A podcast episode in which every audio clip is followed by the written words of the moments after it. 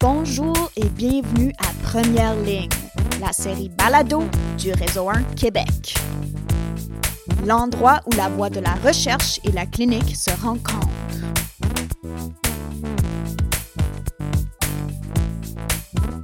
Je suis votre animatrice, Dr. Emma Glazer, clinicienne, chercheur et parfois aussi patiente. Bonjour et bienvenue à Première Ligne, édition spéciale en collaboration avec Top MF. Aujourd'hui, nous allons parler d'un sujet chaud et actuel, le cannabis. Avec moi pour faire le tour, je suis heureuse de jaser avec Dr Samuel Boudreau, médecine famille au GMFU de Nord de Lanaudière, professeur à l'Université de Laval, éditeur au Top MF et membre du comité directeur de Choisir avec soin. Allô Samuel? Salut Emma. Ça va bien? Ben oui, je suis content d'être avec euh, toi aussi. Collaboration, c'est toujours plaisant. C'est super. Samuel, est-ce qu'on peut parler du top du pot? On peut certainement. Quel jeu de mots, hein? On aime beaucoup utiliser top euh, dans notre podcast. Ouais, ouais, effet, c'est ça. top du pot. ça va truc. Super bien. Top truc, top du top, tout est là. Fait que le top du pot. Top du pot. Ouais. C'est quoi nos objectifs euh, aujourd'hui? Ben moi, j'aurais peut-être le goût qu'on parle d'indication de cannabis médical en première ligne. Surtout, tu sais, en termes, parce que ce qu'on voit beaucoup, c'est la douleur. Beaucoup de gens qui viennent nous voir pour ça. Fait que ça pourrait être un de nos objectifs, si ça te va. Puis, c'est sûr, moi, je suis un gars de données probantes. hein. J'ai même fait une maîtrise là-dedans tellement que j'aime ça. Fait que dans le fond, j'aimerais ça qu'on parle des données probantes, des évidences qui entourent ça. Puis, ben, en fait, moi, ce que j'aurais tendance à te proposer, c'est qu'on pourrait utiliser la revue systématique. je pense que tu l'as regardé toi aussi, mais le, Simplified Guidelines for uh, Prescribing Medical uh, Cannabinoid in Primary Care, ça a été fait par le groupe PEER. Oui, c'est Allen et al. C'est un groupe formidable, puis en plus, euh, il est en français aussi. Rapidement, c'est quoi le groupe Peer? Ben, en fait, le groupe Peer, ben, il y a, Mike Allen, il y a James McCormack qui ont un podcast aussi. Là, ceux, qui ne connaissent pas, c'est vraiment très bien. Puis, euh, il y a des, dans fond, médecins, pharmaciens, euh, dont Nicolas Dugré de Pharmascope qui fait partie du groupe aussi. Leur but, c'est de faire en sorte qu'il y ait une meilleure, meilleur euh, transfert de connaissances là, à travers le Canada. Fait que ils, font souvent des lignes directrices, dont une sur les lipides aussi, qui est bien appréciée. Puis là, ils en ont fait une sur le, le cannabis médical il y a deux ans à peu près. Là. Moi, j'aime toujours commencer avec un cas. Fait que t'es en début de pratique, puis t'as un rendez-vous de prise en charge, t'as un patient qui dit il y a des lombalgies chroniques. Mhm. Ça, on aime ça. oui. La seule chose qui l'aide, c'est son joint qui fume le soir avant de se coucher. Ouais. En plus, il prend 60 mg équivalent de morphine. Ah, c'est pas si mal, on a vu pire. Fait que, il vient dans ton bureau, c'est ta première rencontre avec, avec Ouais. toi, puis te demande de lui prescrire du cannabis médical. Qu'est-ce qu'on fait? Fait que, ben, on écoute le podcast de Première Ligne Top MF, on va tout savoir, puis après ça, on va être prêt.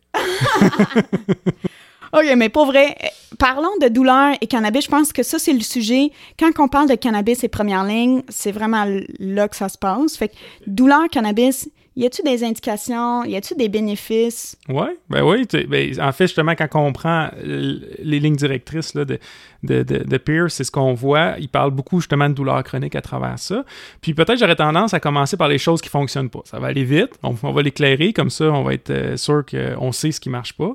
Je pense que tu avais vu aussi la partie douleur chronique, toi aussi. Hein? Il parle de, tu sais, de douleur chronique at large, puis il sépare après ça euh, douleur neuropathique versus euh, plus de type rhumatologique, là, st- tu sais, la- l'arthrose, la lombalgie, tout ce qui est mécanique finalement, Euh, puis la fibromyalgie aussi qui rentre là-dedans. Puis pour la partie justement douleur mécanique, fibromyalgie, les, évidences étaient insuffisantes pour montrer finalement, c'était très inconsistant, puis on savait pas si c'était particulièrement efficace ou pas. Fait que dans le fond, ce qu'il recommandait dans cette ligne directrice-là, c'est euh, de ne pas prescrire de cannabis pour ces indications-là. Je pense que c'est un thème qui va revenir tout au long du podcast, c'est que il y a des données qui sont insuffisantes. Oui, même pour les recommandations, là, entre parenthèses, là, euh, c'est pas, c'est souvent pas des très bonnes études. Fait que arthrose, fibromyalgie, X. Ben ouais, X. Puis tu sais, si on veut prendre un exemple, ce qu'on a, on, on, a quand même quelques données là-dessus, là, quelques études, mais en gros, si on prend quelqu'un qui a un score, tu sais, le score de douleur de 0 à 10, là, si on prend quelqu'un qui a 6 euh, sur 10, c'est la, ça, c'est la moyenne. C'est ça, hein. c'est plus la moyenne. Euh, le, le, cannabis était peut-être capable de diminuer de 1.2 à 1.6, là, versus le placebo qui était de 0.8. Fait que la, la, différence entre les deux n'était pas statistiquement significative. Puis cliniquement, ça, c'est pas... Ben, puis cliniquement, en effet, c'est très limite là, comme euh, diminution. On parle souvent, pour que ça soit cliniquement significatif, d'une diminution d'au moins 30 qu'on n'aurait pas entre les deux. Là. Puis en plus, ça vient des données qui sont de faible qualité. Tout à fait, tout à fait. Puis là, après ça, ils ont regardé aussi pour la douleur aiguë, très peu étudié, mais clairement pas de bénéfice là non plus pour le moment. Puis ils ont regardé aussi pour la céphalée, puis ça aussi, juste une toute petite étude, puis c'était pas, euh, c'était pas magique. Anyway, à part le Tylenol puis les anti-inflammatoires, il n'y a rien qui marche pour la douleur aiguë. bon, ouais. Peut-être un peu d'opioïdes, mais en effet, les, les, les risques-bénéfices, des fois, il n'est pas, il, est pas magique. Il n'est pas énorme. Ouais. OK, alors, ça, c'est des choses qui ne marchent pas. Y a-t-il des choses pour lesquelles ça marche chez Cannabis? Bon, fait que ben il y, a trois indications qui ont été retenues dans les euh, dans le guide pratique. Peut-être faire attention là, parce qu'on parle pas de, de, de, données très fortes, on parle pas de recommandations fortes. C'est toutes des recommandations qui sont conditionnelles. Puis c'est souvent, puis on va en reparler plus tard, souvent après avoir essayé bien d'autres choses avant de se rendre là. Mais les trois seules indications pour lesquelles il y a certaines données qui sont encore une fois comme tu l'as dit de faible qualité, c'est un la douleur neuropathique. Euh, deux, les nausées induites par la chimiothérapie. Puis trois, c'est la spasticité associée avec la sclérose en plaques cl classiquement. Qu'est-ce que c'est ça? On voit-tu ça en première ligne? pas beaucoup, pas beaucoup. J'ai, ouais, personnellement, j'ai pas beaucoup de cas de sclérose en plaques, là, mais c'est sûr quand, disons, les, ça serait plus comme les neurologues là, qui pourraient voir mm -hmm. ça en effet. Mais on n'en parlera pas beaucoup non plus. Je dirais que peut-être on pourrait focuser plus sur la douleur. Là. Okay. Puis si on parle de douleur neuropathique, encore une fois, euh, on parle pas de sciatalgie. Là, ça, je vais y revenir souvent. Les études avec les Lyrica, ces choses-là, c'est la même chose. Euh, c'est souvent plus des douleurs de type neuropathique du style neuropathie associée au VIH, euh, neuropathie associée à des, à des cancers, même peut-être côté diabète, c'est peut-être ou pas zona, c'est peut-être ceux qu'on va voir le plus souvent, mais ces douleurs neuropathiques qui sont pas juste compressives, c'est ça l'idée. Puis si on parle de réduction de la douleur de 30%, comme on disait tantôt, euh, on parlait d'un nombre nécessaire à traiter de 14. Ça, c'est pas pire. Ben, c'est pas mieux que les opioïdes, c'est pas mieux que, disons, euh, l'amitriptyline la pour ces douleurs-là. La, la duloxétine, c'est toutes des meilleurs choix côté efficacité. Mm. En douleur, 14, c'est, on n'est pas en train de parler de prévenir des infarctus. Là, on serait attendu à des choses mieux que ça. Comme on a parlé tantôt euh, des anti-inflammatoires, ben, ça, c'est des NNT dans le coin de 3, là, classiquement. C'est sûr qu'on est loin de là.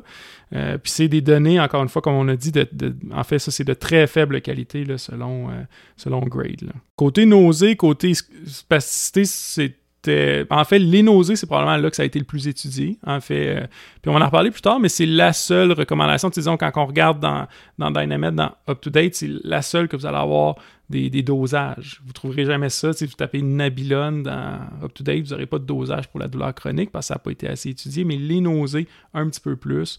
Puis là, on parlait de NNT à peu près de 3 par rapport au, au, placebo, un grade qui était modéré, puis de 7 par rapport à d'autres médications. Fait que les études ont été un petit peu plus poussées dans ce domaine-là, puis ils ont utilisé le Nabilone, c'est-à-dire ils ont utilisé un comprimé oral, ouais. ce qui est très différent de tous les autres domaines où est-ce que le cannabis a été étudié clairement, les patients qui viennent nous voir pour du cannabis médical, ben, ils ont l'idée, comme qu'on voit dans les films, de celui qui est en train de fumer euh, son joint de pote. Fait ils ont souvent ça comme idée, mais en effet, c'est pas ce qui a été le plus étudié.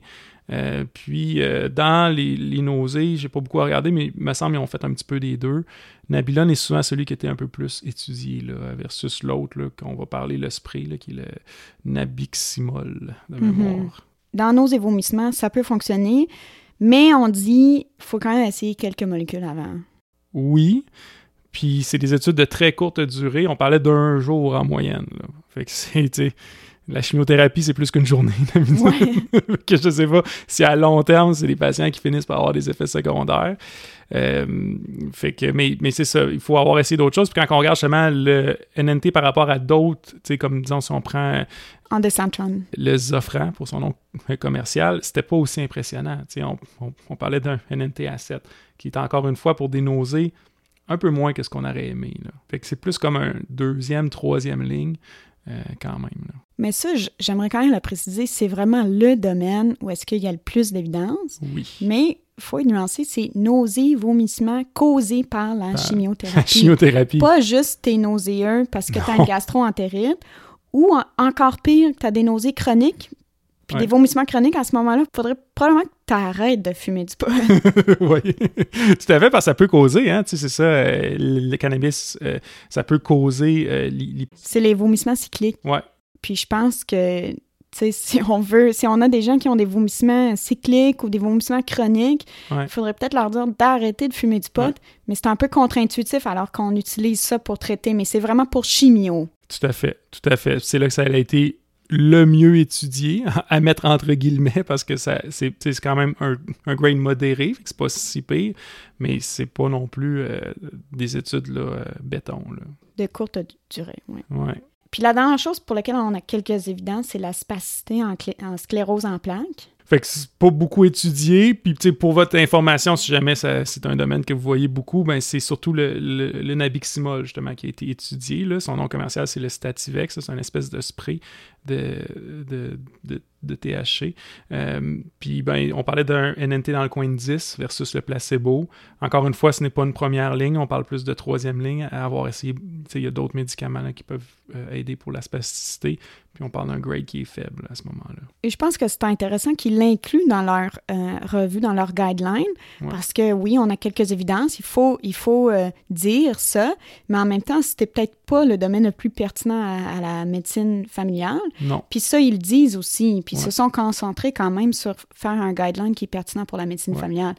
Donc, les patients chimio, peut-être qu'on en voit un peu, puis on mhm. peut les guider, on peut les aider, on peut faire, mais c'est les équipes oncologiques, les, équipes de soins palliatifs qui voient ça. Vraiment, puis la douleur, c'est ce qui nous concerne, douleur aiguë, douleur chronique. Les études, ouf.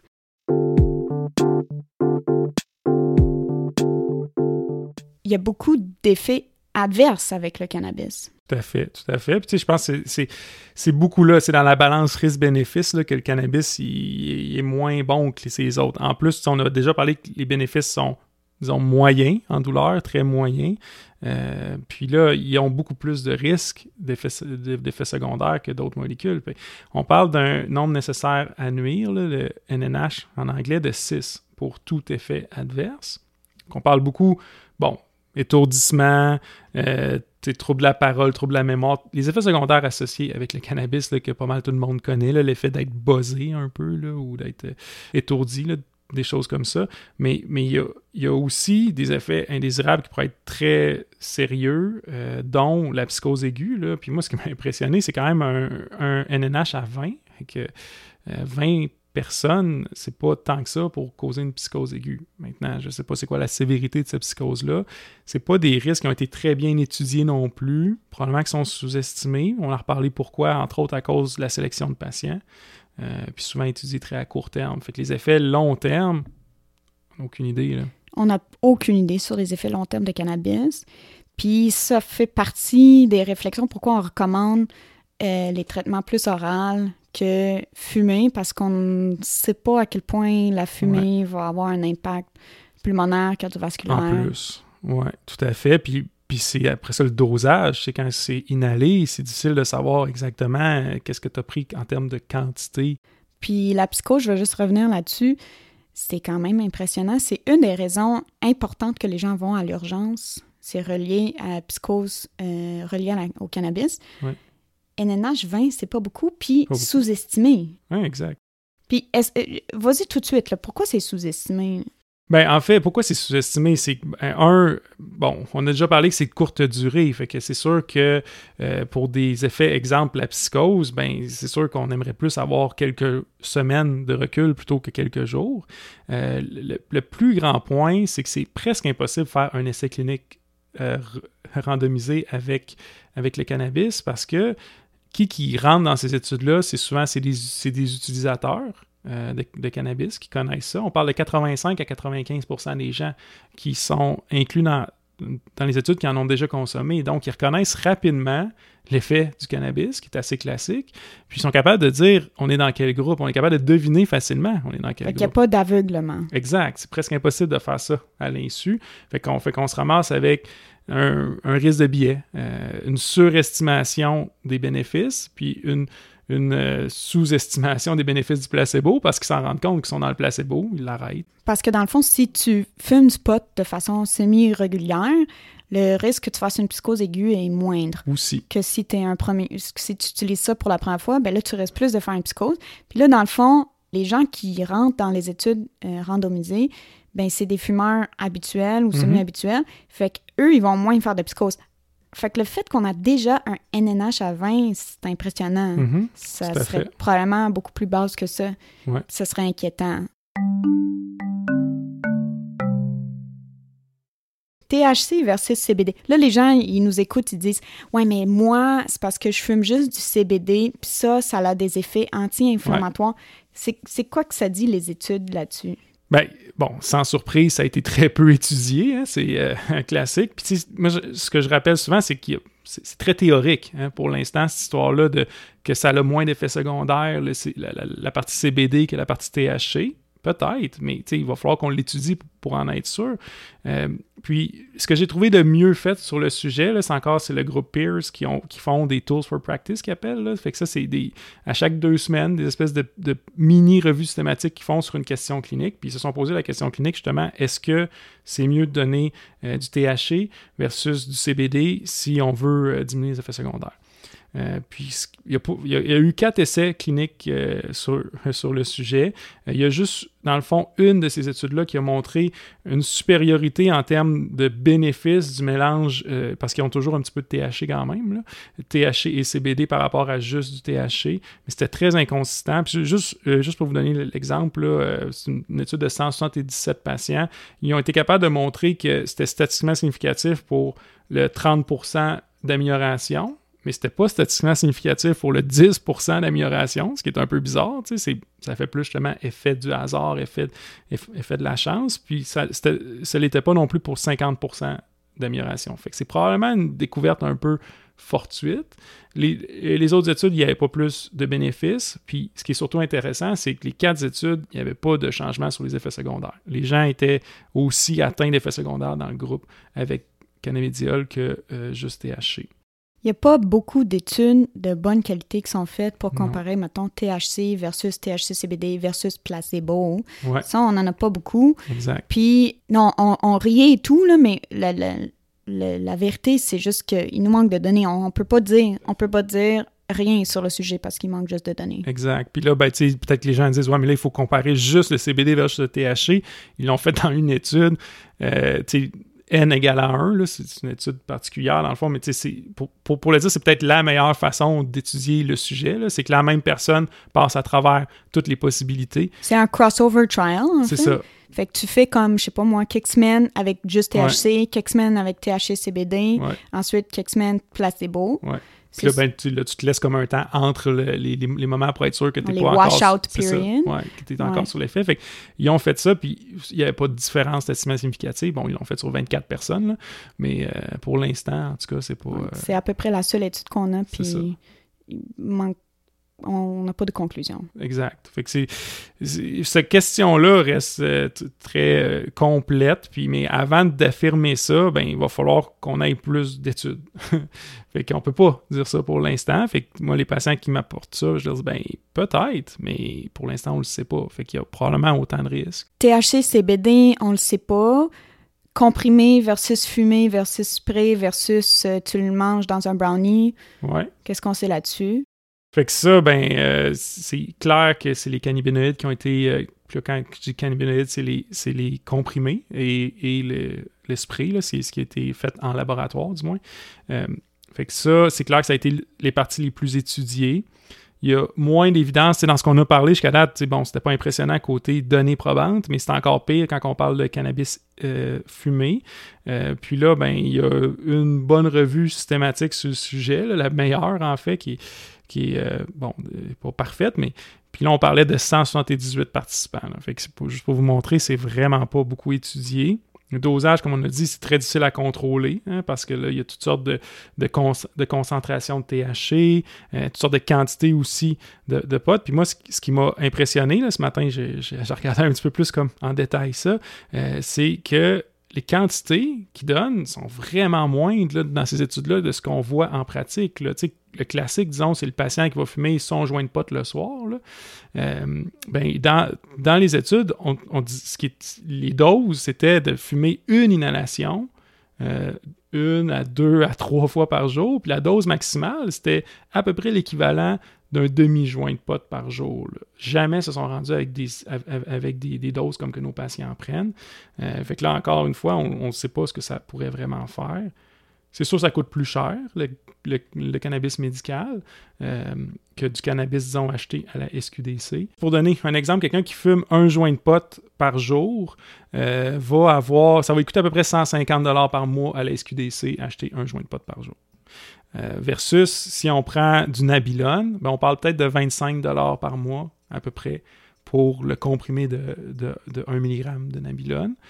Puis là, ben, si tu en achètes, parce que techniquement, si euh, tu prends du cannabis médical, tu peux pas aller prendre celui de la SQDC. C'est ça. Puis on en reparle aussi. Le Collège des médecins du Québec nous empêche de faire ça. Il dit si, si vraiment tu prescris du cannabis médical, ben, tu devrais aller à Santé Canada qui font du cannabis médical qui coûte pas mal plus cher que celui de la SQDC. Oui, c'est un processus différent, dans le fond. Si tu dis, OK, tu as un patient, mettons, avec une indication, douleur neuropathique secondaire à une chimiothérapie qui, lui a laissé une douleur neuropathique il est déjà sous amitriptyline, puis du Lyrica, puis là, tu veux utiliser un troisième ligne, mettons, le cannabis en troisième ligne.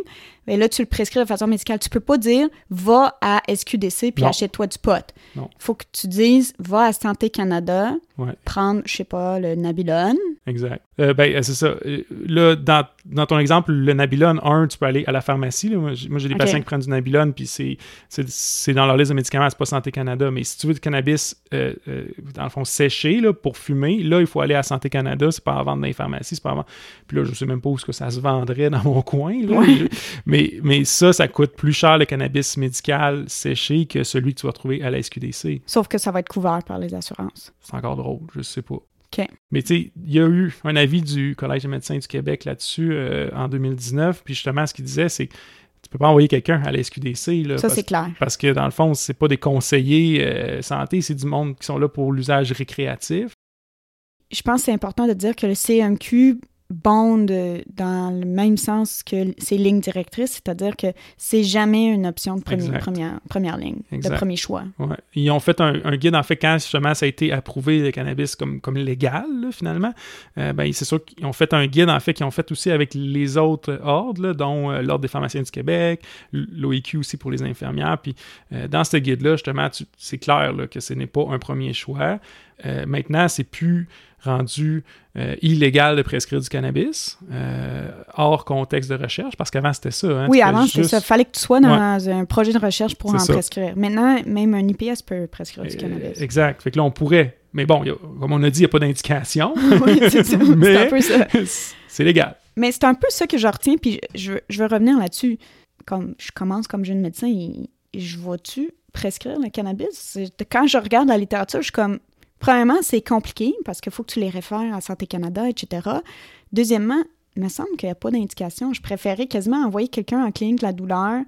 Mm-hmm. Euh, moi, je suis correct commencer la mitriptyline. Peut-être on pourra en parler un peu, les NNT, la mitriptyline, de d'autres euh, antidouleurs.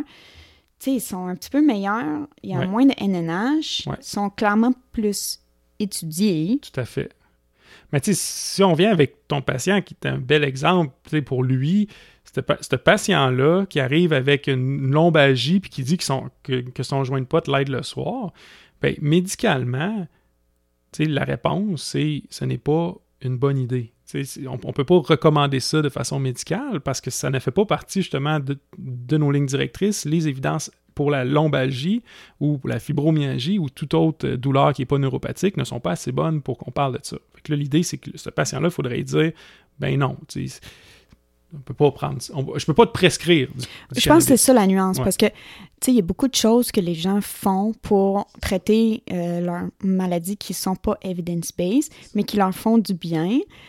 Et il y a une nuance à faire de on a des évidences que ça marche pas versus on n'a pas d'évidence encore.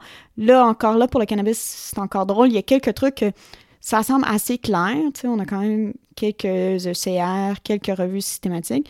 Mais en gros, je pense que la conclusion, c'est on n'a pas d'évidence. Mhm. Pas, pas de dire que c'est inefficace. On ne sait pas si c'est efficace ou pas. Ben, on, on a des évidences de, de faible qualité que ce n'est pas efficace. Voilà. C'est de Si faible le- qualité. Ça si peut le- changer. Si le patient veut en fumer lui-même, C'est correct. Si ça y fait du bien, C'est comme c'est rendu légal. c'est légal, mais c'est à- euh, faut, faut, faut que nous on dise comme médecin, ben pour lui c'est à l'usage récréatif et comme médicalement on ne peut pas lui prescrire. exact. Est-ce qu'on peut lui déconseiller? Ben là c'est, je sais pas, qu'est-ce que tu fais dans ta pratique? Bon, fait que là, tu sais, ce genre de patient-là, un, j'essaie de dépister s'il y a un trouble lié à l'usage, parce qu'on Mhm. s'entend, tu sais, que c'est- il y a des gens, là, euh, j'ai des patients actuellement qui sont en arrêt de travail, puis que, tu sais, c'est ça mon diagnostic, là. Puis je parle de cannabis, je parle pas d'autres d'autres substances. Ça existe, le trouble lié à l'usage euh, avec le cannabis. Euh, fait que là, c'est sûr que s'il y a des, des- il semble être en- à ce point atteint par sa consommation, ben là, c'est sûr que médicalement, notre travail, c'est d'essayer de faire de l'entrevue motivationnelle pour que ça, qu'on diminue ou qu'on arrête ça, parce que là, clairement, c'est en train de lui nuire. C'est ça Mhm. notre risque.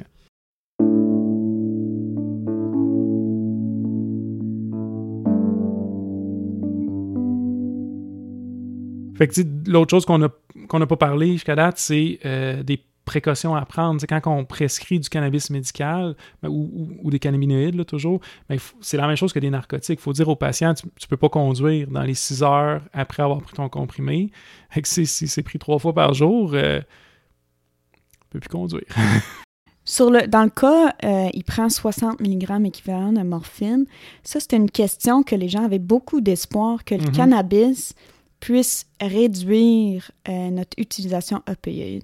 Ben, pas vraiment, en tout cas, parce que la plupart des études, en fait, la qu'on parlait tantôt, N égale à 1, là, euh, de 24 patients, c'était des patients qui avaient en moyenne 270 mg de narcotiques, dose morphine, là, euh, par jour. C'est souvent dans ces contextes-là que le cannabis a été étudié pour le moment. Ça semble pas diminuer tant que ça. Il y a un systematic review fait en 2007 qui traitait exactement de cette question-là. Puis c'est beaucoup d'études. Ils ont inclus beaucoup d'études comme précliniques fondamentales avec des Ouais. animaux, tout ça. Ouais. Mais quand ils se rendent aux études cliniques, ça marche pas. Là. Ça réduit pas nécessairement Ouais. l'utilisation de- d'opioïdes. Fait que là, tu sais, ce patient-là qui vient, qui a mal dans le dos, qui fume son joint de pote, mais moi, ce que j'ai tendance à faire avec eux, c'est de dire, ben écoutez, cannabis, on- ça n'a pas été bien étudié. Pour l'instant, on pense que les risques sont beaucoup plus grands que les bénéfices. Maintenant, des choses pour le mal de dos, il y en a eu là, qui ont été étudiées. Puis le plus efficace, puis là, je sais qu'ils me trouvent plate quand je parle de ça, c'est l'exercice, c'est la physio, puis c'est c'est pas à peu près. Là. Je sais pas si vous connaissez le, le- le site Pain Calculator, là. c'est justement encore fait par Peer. là. Mm. Euh, puis, euh, justement, il y a un des onglets qui est sur la douleur lombaire. Puis quand, quand je montre ça à, mes patients, ils voient là, que mé- méchante différence avec l'exercice versus ce qu'on a d'autres d'étudier. Euh, c'est vraiment, vraiment majeur. là. Moi, je pense que c'est un bel outil là, de montrer visuellement, tu sais, c'est quoi, comment tu vas réduire ta douleur si tu utilises amitriptyline, euh, l'IRCA, etc., versus comme tu, tu fais de l'exercice. Exact. Ouais. Exact. Fait que c'est ben juste en lombalgie, la, la prégabaline, Lyrica, c'est juste même pas efficace. Souvent, Ouais. les gens pensent que c'est efficace, mais bon, c'est même pas efficace. Puis même en, même en sciatalgie, on a quand même de plus en plus d'évidence que ça ne marche pas. Euh, maintenant, ce qui a été étudié, il reste la duloxétine. La mitriptyline, un petit peu moins, c'est c'est pour ça qu'ils ont surtout mis la, euh, la duloxétine, là, parce que de plus en plus, tant qu'à prescrire un antidépresseur pour de la douleur, on, on va privilégier celui-là parce qu'il y a moins d'effets secondaires. Qui est nouvellement. euh, Qui, qui, qui, ouais, qui nouvellement est rendu euh, remboursé sans code d'exception et Ouais. tout. Là. Fait que, puis sinon, ben, c'est les INS euh, topiques ou, euh, ou euh, par la bouche. Puis euh, ce qui a de l'évidence, c'est les manipulations spinales. Fait que, on parle de massothérapie. et- Je pense que la lombalgie, euh, ben, c'est très fréquent. C'est quoi? Ouais. C'est comme 20% quasiment de Ouais. ce qu'on voit en bureau. En tout cas, douleur musculo-squelettique, puis, puis la plupart, c'est de lombalgies. Il Ouais. faut qu'on soit à l'aise de discuter avec nos, nos patients de... Tu sais, on a des options limitées, puis on a quelques options qui sont bonnes, c'est-à-dire l'exercice. Ouais. Puis il faut être franc aussi avec les gens que euh, des choses qu'on il y a des, des, des choses qu'on a dans notre arsenal qui sont pas bien étudiées, qui marchent pas. Puis il faut, faut faire une alliance thérapeutique quand même, parce que ça, c'est très important aussi Mhm. pour, pour traiter ces gens-là. Fait que peut-être que moi, j'aurais pas tendance à, à, à parler tant de son cannabis, mettons, la première rencontre. Je dirais, regarde, je peux pas prescrire ça. Mhm. Mon collège me dit que je peux pas te, te le prescrire. Euh, mais on peut discuter de plein d'options. Puis peut-être plus tard, j'irai Ouais. creuser, tu sais, avec lui, s'il y a-tu un TLU, etc. Ouais. Mais je pense qu'il faut aller avec l'Alliance. Ouais. Puis euh, c'est un sujet chaud, le cannabis. Les gens, ils tiennent euh, à Ben oui. leur, euh, à Ben leur oui. pote.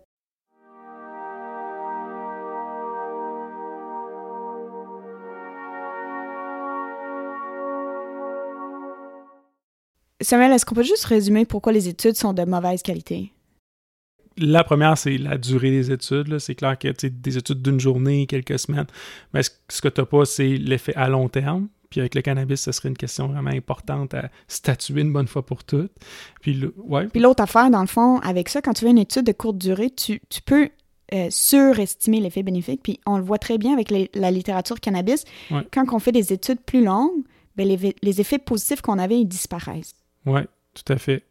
L'autre chose, c'est que c'est toutes des petites études pour la plupart, là, euh, avec des, faibles Échantillons, euh, Ouais. 100, 100 personnes, quand c'est ça, c'est les meilleurs. Ouais, euh, oui, je n'ai pas vu bien, bien. En tout cas, je pense que c'est justement celle de 177, je vous parlais tantôt, c'était celle la plus grosse. là, Même les méta-analyses, ils ont comme Ouais. 400 personnes. Ça, c'est vraiment grave. ça. Là. Fait que c'est quand tu as plein de petites études comme ça, ce que ça fait souvent classiquement, c'est des études euh, qu'on veut pour euh, commencer à, à regarder un sujet. Euh, puis souvent, ça a tendance à surestimer le bénéfice. Là, quand on Ouais. regarde dans des revues systématiques, ces petites études-là, souvent, soit d'un bord ou de l'autre, euh, ça donne pas une, une bonne idée de l'efficacité réelle. Fait que ça, c'est l'autre problème. Puis peut-être le dernier qu'on a déjà parlé aussi, c'est le haut risque de biais associé au manque de double aveugle parce que les gens savent dans quel groupe ils sont, parce qu'ils connaissent l'effet du cannabis. C'est tous des utilisateurs ou presque. Là, euh, Puis un biais de performance. Quand tu sais que tu es dans le groupe traitement, tu vas dire Ah oui, oui, Ouais. ma douleur est vraiment yes. meilleure. Ouais, c'est ça. Ouais. Je suis dans le bon groupe. Versus si t'es dans le groupe, je suis dans le placebo, tu dis bon, je suis tombé dans le groupe placebo. Tu J'ai pas mon high, C'est j'ai rien. fait que ça marche pas. Là, ben, c'est ça, c'est ça, ça, ça- ça diminue l'efficacité du placebo qui, on sait, reste souvent très important dans les douleurs. là. Puis ça, ça va, ça va rester un enjeu dans les études cannabis. ça va toujours l'être. Fait qu'il faut, faut être conscient de ça. Faut, se- faut se dire, ben, probablement que ce qu'on a dans les études comme efficacité, tu sais, le NNT qu'on parlait de, de 14 tantôt, ben, en plus, il est probablement surestimé, ce NNT-là. là. C'est ça. Fait que pour les études futures, si on n'est pas capable d'ar- d'arriver à un double insu qui est correct, ben il faut aller minimiser les billets ailleurs. Puis ça, Mhm. dans le fond, on n'est pas encore là. Fait que on reste euh, sur notre soif. oui. C'est une expression. Sur notre faim, surtout. sur notre faim. on reste sur notre faim. si on résume, Peut-être les messages clés, pas beaucoup de bénéfices. hein. En tout cas, on a des données de faible qualité qu'il n'y a pas de bénéfices ou de bénéfices importants associés avec le cannabis médical. Euh, beaucoup d'effets secondaires. Ça, c'est le deuxième message clé. hein. Ça, on a des bonnes évidences d'excellente qualité que ça cause des effets secondaires, dont certains qui sont potentiellement graves. On a parlé de la psychose, entre autres. Après ça, en gros, la recommandation pour la douleur, c'est de l'éviter. Euh, à part pour la douleur neuropathique les, euh, et la douleur associée avec des soins palliatifs, on n'a pas beaucoup parlé, là, mais, et des nausées associées avec la chimio et la, spasticité, qui sont nos trois indications où il y a un peu d'évidence, mais encore, comme on l'a dit, c'est une troisième ligne. Il faut avoir essayé au moins, dans, dans les algorithmes justement du guide euh, euh, du groupe PEER, ben, il faut avoir essayé trois autres alternatives avant de se rendre là. Puis, ben, on le sait, il y a beaucoup d'autres alternatives plus efficaces et moins risquées, comme on a parlé. Et on va avoir tous les liens pour les guidelines, le peer calculator, pain calculator euh, sur notre site. Parfait. Ben, merci beaucoup, Samuel. Ben, merci à toi, c'était bien le fun. On s'en va fumer un joint. Je sais pas. Merci d'avoir été avec nous pour cet épisode de notre balado diffusion. Cette série est produite par moi-même, Emma Glazer, avec la musique de Lee Rosevere. Merci à Top Médecine Familiale pour cette belle collaboration. Nous sommes financés par le Réseau 1 Québec, un réseau de chercheurs, cliniciens, patients et gestionnaires qui collaborent pour produire et appliquer des connaissances visant l'amélioration des pratiques en soins et services intégrés de première ligne au Québec. Le Réseau 1 vous offre une panoplie de services appel à projets, soutien à la recherche, webinaires et événements spéciaux et plus encore. Pour en apprendre davantage, visitez le www.réseau1québec.ca. D'ici là, prenez soin de vous.